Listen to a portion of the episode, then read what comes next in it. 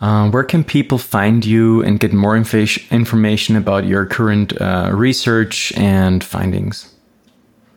So I'm based at the University of Western Australia, and I have a website through um, that university. And I'm also affiliated with the Perron Institute for Neurological and Translational Science, which is uh, the only neuroscience institute in Western Australia, in Perth. Part one of the interview with Dr. Jenny Rodger. Today we'll get a look on modern brain science and what it tells us about learning. In this first part of a two part series, Dr. Rodger and I will speak about the fascinating new findings of neuroscience and how it applies to learning in general. In the second part, we will learn about the interconnection of ancient memory techniques and modern day neuroscience and what it can tell us about learning faster and more efficient. This podcast episode is in English. Einfach lernen mit Rethinking Memory.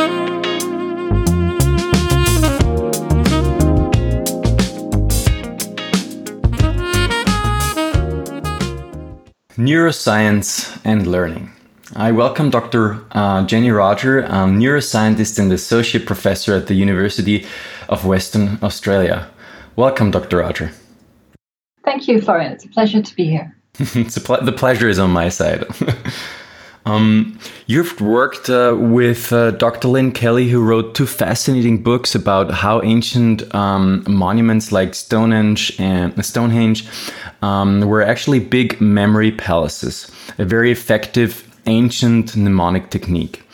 Now, the reason why I've invited you, Dr. Rodger, is this. Uh, here at the Schneller Lernen podcast, we are interested in hands-on practical applications of uh, those memory techniques of all to all kinds of learning challenges. Um, but the second pillar, if you want to call it like that, if the second pillar of rethinking memory and the Schneller Lernen podcast is the scientific side of things. So we want to know what is going on in the brain and when we use those methods, right? And from there to better understand why they are so effective and also to see uh, like what modern neuroscience can tell us about making these methods even more effective for our learning challenges. And that is why I am very delighted to be able to speak with you today uh, about the fascinating subject of neuroscience and learning.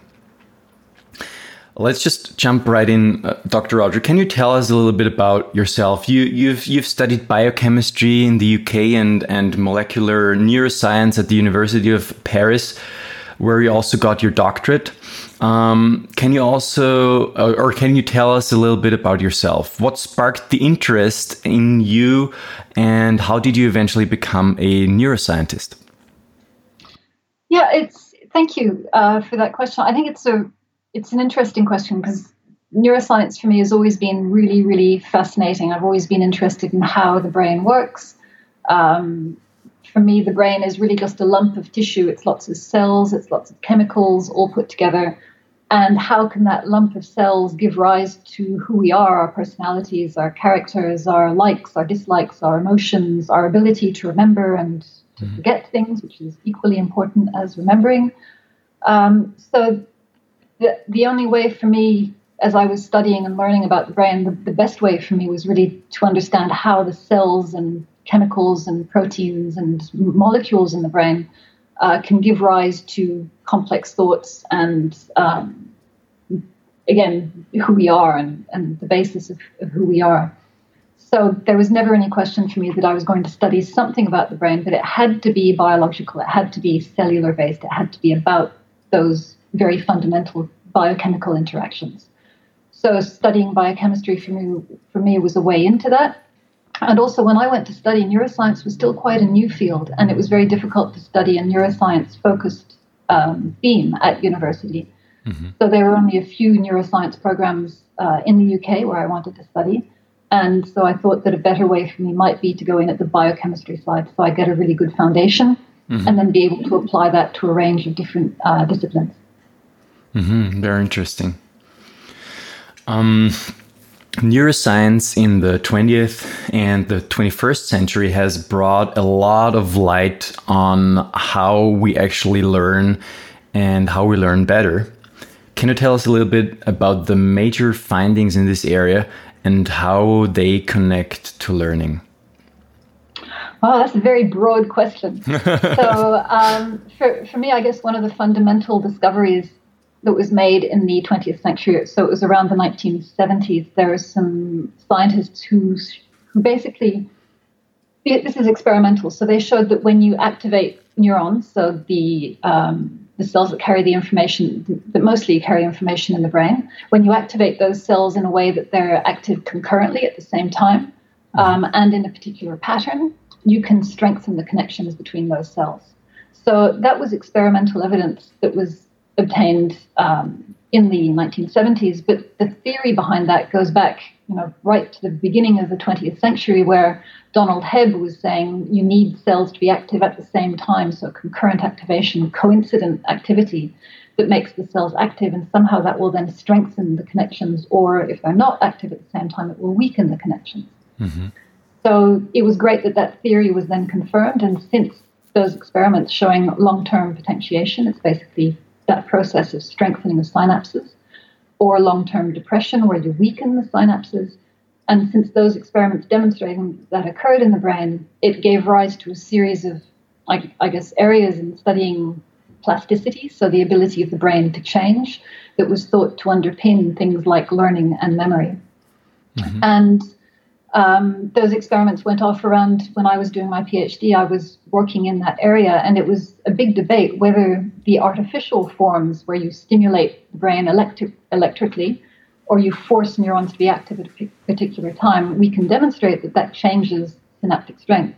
But do those events, does that mechanism actually happen in a real live brain during learning and memory? And for a long time, it was very com- controversial, and people said, well, in theory, it, it makes sense, but the evidence that actually supported the um, these long-term potentiation and depression mechanisms as mechanisms for learning um, took a long time to come through. And now I think it's really very well established. Uh, Nobel Prize winning scientists have you know, confirmed the, um, the very close link between long term potentiation and learning. So it's been a slow evolution from theory through to experimentation and then to actually finding a biological um, equivalent of something that was very artificial initially. Mm-hmm. But now I think we know that those processes are very firmly entrenched in learning and memory. Mm-hmm, I see. Very interesting.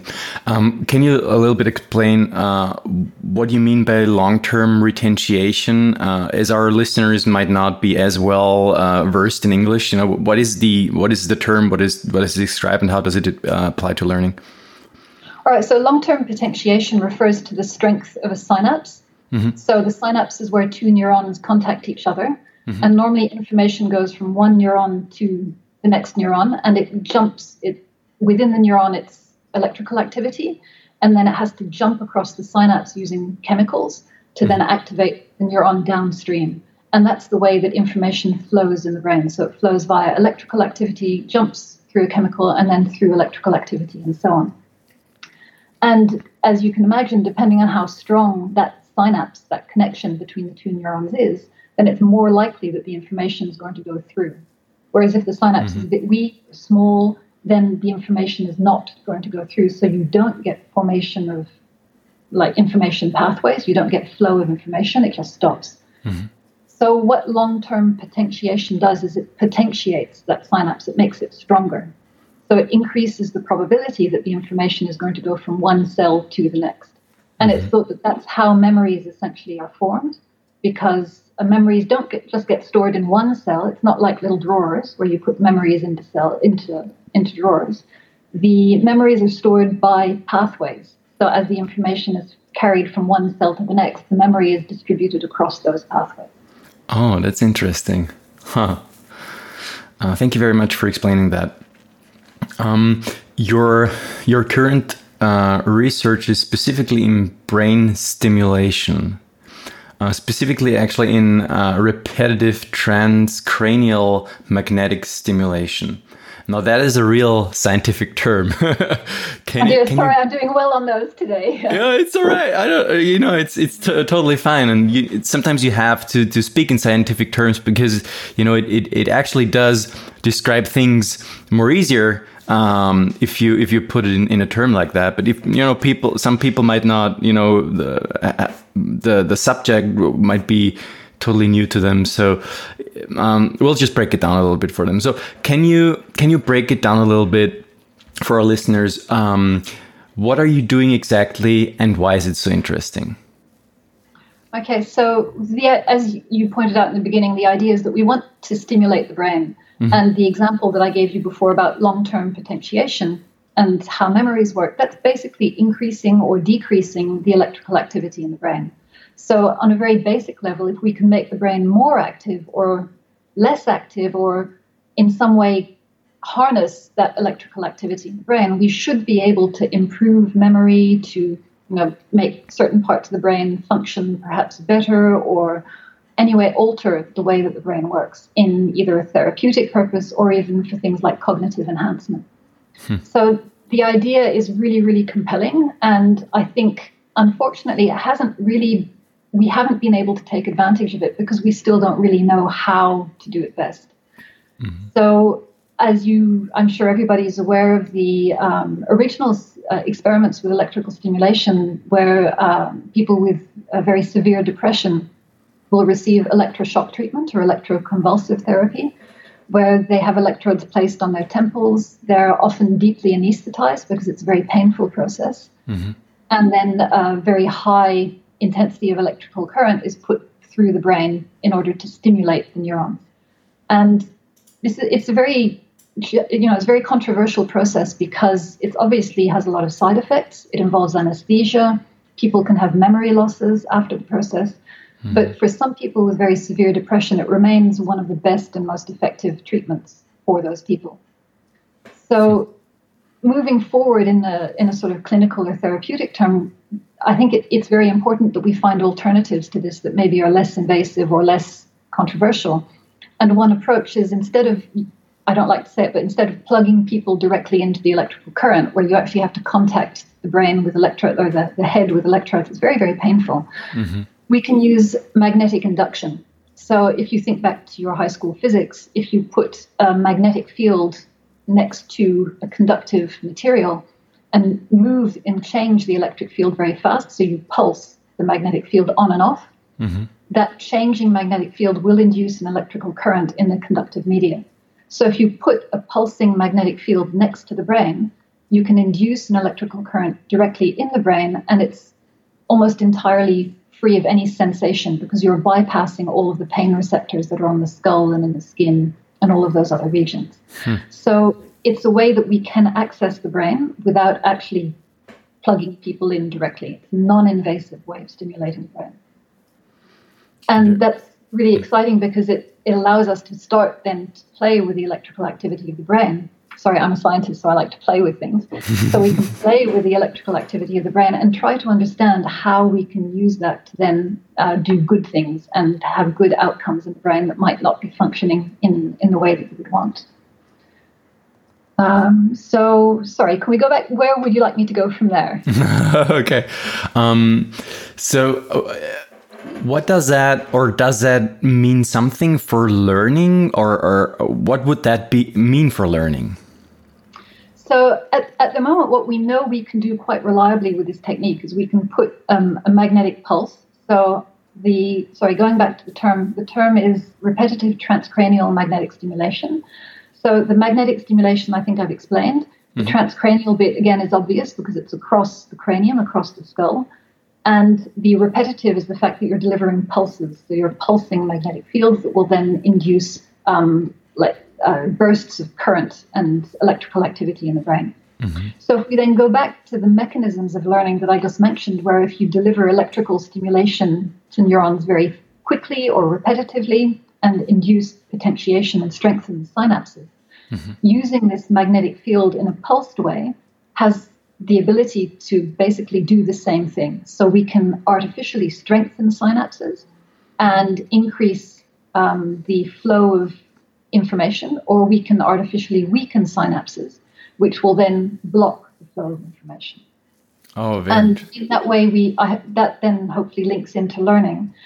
And again, this is all in theory because what we know with using uh, this repetitive transcranial magnetic stimulation is that people who do receive it tend to respond in very different ways. So mm-hmm. we all have very individual brains. So when we start to stimulate with the magnetic field, the outcomes in individual people tends to be a little bit unpredictable. And what my research is trying to do is understand which cells in the brain are actually being effective, affected by the mm-hmm. stimulation and how those circuits respond so that eventually down the track we might be able to control it a little bit better. And when we deliver magnetic stimulation, we would hopefully in that case know that we're going to reinforce memories rather than making people forget everything they've tried to learn so hard over the last you know, half hour or so. Mm-hmm. I see.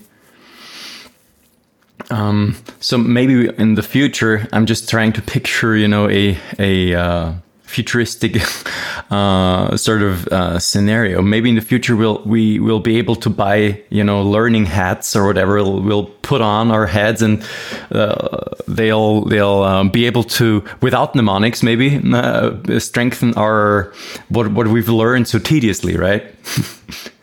that's i mean that's absolutely that's the future. I mean that's what we would all love to do you know take a pill and suddenly we remember everything we want to learn uh, we're healthy people we're happy people. Mm-hmm. and this sort of magnetic stimulation has the potentially has the ability to act on our brains.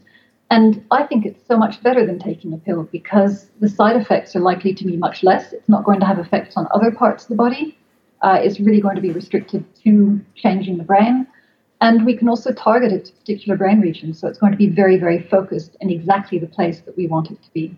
So in the future, yes, I think it would be a fantastic idea. Hmm. Realistically, I don't think it's going to be that easy. Mm-hmm. And there have been a number of, for example, there are little headsets that you can buy on the internet that are meant to increase your reaction time when you play computer games. And many gamers may have, have already tried these.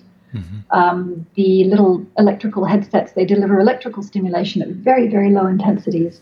And they've also been tried by uh, sporting teams because it's meant to increase motor learning. So the, mm-hmm. the way that you learn how to, for example, catch a football or I'm not a sporty person, so I don't really know.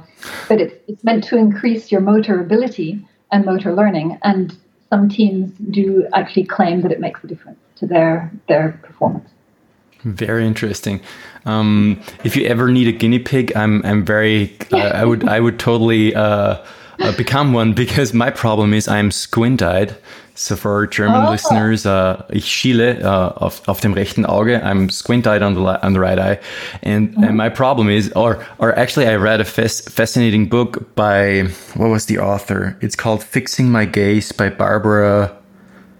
Barbara, not Barbara Oakley, no. Um, I can't remember her name, but she's a, I think, neuro- neurobiologist, and he's actually actually been able to fix her fix her gaze with the help of um, optometrist training, and uh, also you know uh, coming from from her background because what they told me uh, when I was a kid was you know if you don't learn how to control your eyes until the age of three. It's basically done. You can't do anything about it. And I, I noticed that uh, it's getting worse and worse. If uh, if I if I get or as I'm getting older, uh, the condition is getting worse because I if I concentrate, I sit so so, so much time I, I, I, sit in front of the computer and I concentrate with one mm-hmm. eye, my left eye, and then the red eye gets even more lazy. Uh, and they, they told me, you know, you can't change it because it's from it stems from the brain. They say, you know, there are two conditions. One comes um, from the eye itself, and one's from the brain. And mm. I'm I'm kind of like, uh, you know, I, I really want to fix this, but uh, I I don't have a lot of time or well I guess I, maybe I would say I don't make time uh, to practice. time. right. so That's if I would, one thing that brain stimulation will never change. It won't make us any more time, unfortunately. That's true. mm. So, so you ever... have you got have you got amblyopia, or is that what it's called, amblyopia? Yes. Mm-hmm. Hmm, that's very interesting because if it is a brain thing, a cortical thing, the cortex remains very plastic. And there have there has been a lot of talk about potentially using this sort of brain stimulation to treat amblyopia by increasing plasticity in the cortex. Oh. Um, but as far as I know, there haven't been a lot of trials or anything very definitive coming out, but it has been a topic that has been considered, at least in this field. Very interesting. So if you ever need someone uh, like me, just give me a call. Thank you. I'll keep you in mind. Um, um, can you tell us a little bit about you uh, in the in the conversation we had before this interview? You you told me about uh, optogenetics and um, how it is used to study memory traces in the brain. You've you've shown or you've talked a little bit about uh, what was the scientific term for it again? Transcranial magnetic stimulation. Um, what is optogenetics and how is it different from it? All right, so it's thank you for making that comparison because we talk about that a lot in the lab and how they're they're not quite the same, but they certainly share a lot of similarities. So with optogenetics, um, it's the it's basically a tool that we use in research. So it's not currently possible to use it in humans because it involves uh, genetic modification. So what we do with optogenetics is that we insert a piece of DNA into the genome of, say, a, a rat or, or, a mouse, most often a mouse, mm-hmm. uh, and we use that DNA to make a protein inside neurons, and that protein is sensitive to light. So what that means is if you have um, a, a, neuron that has that protein in it, and you shine light onto the neuron, um, what happens is that the protein can turn that light into an electrical signal. So it gives us the ability to mm-hmm. control neuronal activity using light. And you may be thinking that it, it's a bit like the eye, because essentially our eyes work by capturing light and turning the light into electrical signals. And that's exactly what the technique is inspired from. So they've used the proteins that uh, are involved in detecting light, so photoreceptor related proteins, and they've put them, they've changed them in a certain way so that instead of um, doing what they do normally in photoreceptors, they're slightly different, and we can really control them very precisely to change electrical activities in cells. So this technique works at a single cell level. So you can put the protein into individual neurons and activate those individual neurons because the transgenic tools that we have are that powerful and that specific that we can target a particular brain region in a mouse, we can target a particular cell type. So, for example, only the neurons that have one kind of neurotransmitter, the excitatory ones or the inhibitory ones. Um, we can be really, really precise about how we target the cells that we want to activate or inactivate. And if you contrast that then with brain stimulation, the idea is the same. You want to be able to control the activity of the cells. Mm-hmm. But at the moment, we can't control anything beyond an area of brain that gets an electrical current, and we don't know even yet which cells are activated by it. So, by working in parallel with both of those techniques, we can do studies where we can use techniques that can be used in humans, like transcranial magnetic stimulation, but then we can study mechanisms more closely of how the cells work by using optogenetics in animal models. Because fundamentally, we're trying to do the same thing. We're trying to understand how cell activity in the brain can lead to more complex outcomes like learning and memory. That's so fascinating. I really like that. Thank you. Uh-huh. I think optogenetics has really been one of the big breakthroughs in techniques in the last, I think it's nearly been probably more than 10 years now. It's been a while that it's been around. Mm-hmm. Um, and it's, it's been really powerful for memory because what you can do is you can identify the cells that are involved in memory, in storing memories, for example, and then you can use optogenetics to reactivate those exact same cells. And what that allows you to do in animal models is to re evoke memories in animals and you can see how they respond to that. So, in a very basic level, you can identify cells involved in pleasurable memories, like a reward pathway, mm-hmm. and you can also identify memories involved in fear. And then, when you re evoke those pathways, you can see that the animal behaves in a way that reflects the reward or the fear. So, it's very clear that those traces exist in the brain and that we can identify and control them. So, it's, it's a very exciting area. That's really exciting. I'd imagine that that would also have huge implications for like uh, treatment of various addictive behaviors and stuff like that. That's right. So there's a whole area looking at the reward pathway, obviously. but also by being able to identify the memories, it's a big area for things like post traumatic stress disorder, where you mm-hmm. want to be able to identify the memories and then you want to be able to modify them or erase them in a way that they aren't traumatic anymore. Oh. So it's helping us to understand. And you know, emotion, the interactions between all of the different parts of the brain, the emotional part, the reward pathways, the cognitive pathways. It's mm-hmm. very exciting. It's really exciting, yeah. Great. Um, we actually, yeah, I actually have to to read uh, more on this. Uh, you you got me hooked on it. oh, good, good. it's very interesting. If you have any literature, I would be very happy to. If you, maybe you can recommend some books for me or stuff like that. It would be very nice. I'll try and send you some papers then. Mm -hmm. Oh, thank you very much. Make sure to listen to the second part of this interesting interview with Dr. Rodger.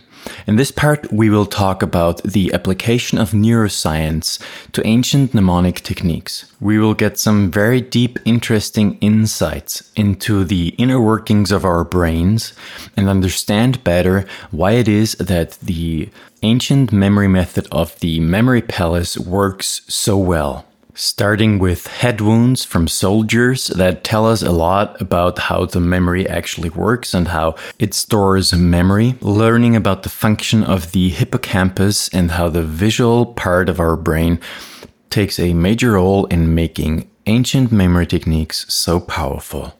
Make sure to listen to this second part of this interview with Dr. Rodger. If you like this episode and want some great future content with also very interesting interview partners like Dr. Rodger, please leave a review on Apple iTunes. You can find the link in the description.